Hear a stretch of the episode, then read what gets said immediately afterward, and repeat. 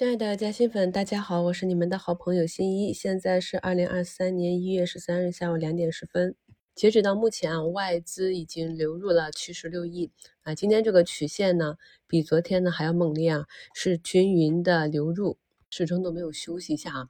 我们都知道，如果外资不买的话，这个指数可能很快就会掉下来，所以大家短期的走势就盯好这个外资吧。好，外资要是天天这么个买法。对内资的逼空也是比较强势，很多朋友不知道外资买了什么。昨天的股评里已经教过大家了，去同花顺点击陆港就可以按照昨日清买入排序看到，基本上买的都是各个行业的大白马。那这是昨天的数据。那如果想在当下今天去看一下外资买了什么，首先呢就是去看一下个股的前十大股东啊，如果有外资的身影，那么就是外资比较喜欢的标的。其次就是在大盘回落的时候，跟随着外资流入走向，没有伴随板块的回落而形成的股价回落，股价稳定的在下午可以看到呢，上证指数呢也是从一点二十左右一顿回落，我们的超级 BBD 超低金额呢也是慢慢的下行，但是呢板块上很多个股啊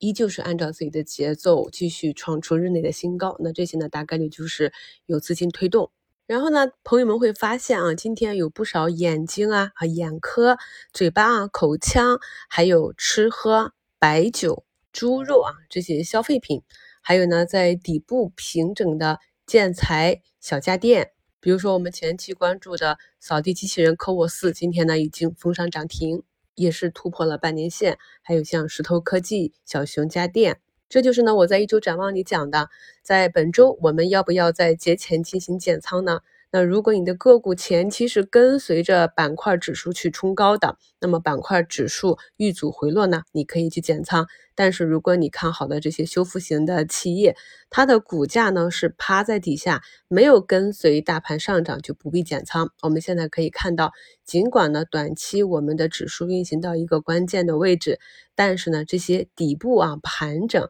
前期没有跟上大盘节奏的个股呢，反而是在今天这样一个周五的日子里选择了集体突破。咱们新美团的朋友知道应该如何去跟踪吧？那这些方向呢，都是我们在前期就一直在讲的，突破之后呢，后期就要去关注了。这样整个板块底部横盘已久之后的一个带量突破，后期呢再有回落回踩，大家就根据自己的技术体系去分布的布局即可。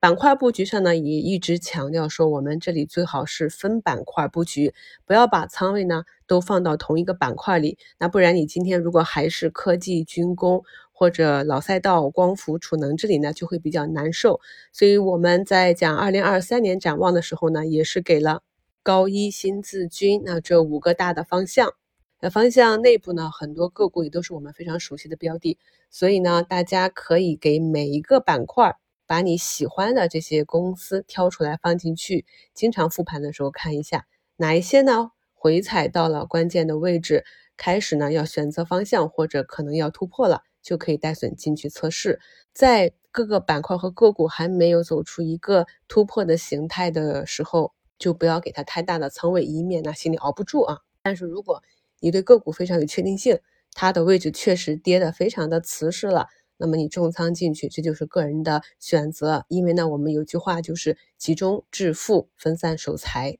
总之呢，无论是哪种方式，一定要选择我们看得懂的、安全性高的。胜率高的方法。今天呢，有特别多我们关注的个股啊，都是一个放量突破的形态。那么一旦已经产生了放量突破，或者已经有了一定的利润垫，股价呢也在不断的上台阶，那这里的底仓呢就要守好。现在呢，我们的上证指数是三千一百八十二点。那么如果下周继续逼空，或者春节之后来一波行情。上证呢走到三千两百五或者更高的位置，这个时候你跟我讲卖飞了、踏空了，我也没有办法啊。我们呢是根据估值跌到了合理的位置去跟踪板块和个股，然后再根据资金介入的情况，在左侧和右侧去找机会布局。放眼的呢是一个长期的成长逻辑呢，也跟大家讲过很多次了。所以呢，这里如果不理解、不知道哪里是方向，那么就要在节假期间抓紧时间学习。在前期呢，就有不少加薪粉说底仓卖飞了。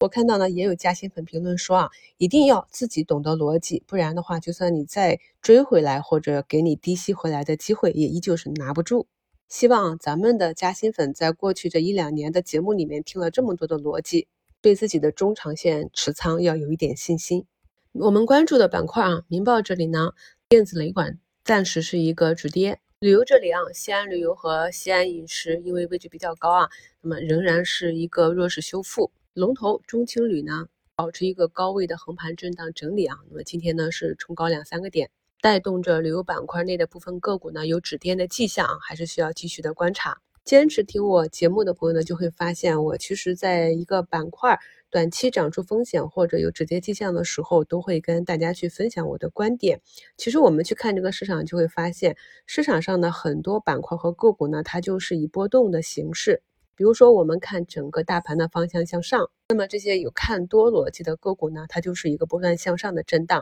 而在二零二二年呢，很多个股呢都是波段向下的震荡。这个时候呢，我们去用活动仓来应对波动的时候呢，无论是上涨还是下跌，就可以多一点耐心。你抄到了一个短期底部，就耐心的等一等，看看它能不能破一个短期的新高。那如果你已经是逢高卖出的活动仓，就耐心的等一等，看一看股价呢能不能够回踩的深一点啊，给你一个更好的回补仓位的机会啊。那目前呢，上证已经走出了三一八七点五六的这样一个短期的新高。截止到两点半，北向资金呢已经流入九十六亿啊，基本上超过昨天的数额了。在昨天的收评里给大家留的互动话题呢是今天看涨看跌。还是有少部分朋友是看涨的。咱们股市的魅力呢，可能就在于短期这种不确定性，而投资的魅力呢，又在于长期的一个相对确定性。目前呢是两点四十分，北上资金继续加速流入，已经达到了快一百一十亿了。我们的上证呢又再次创出了短期的新高。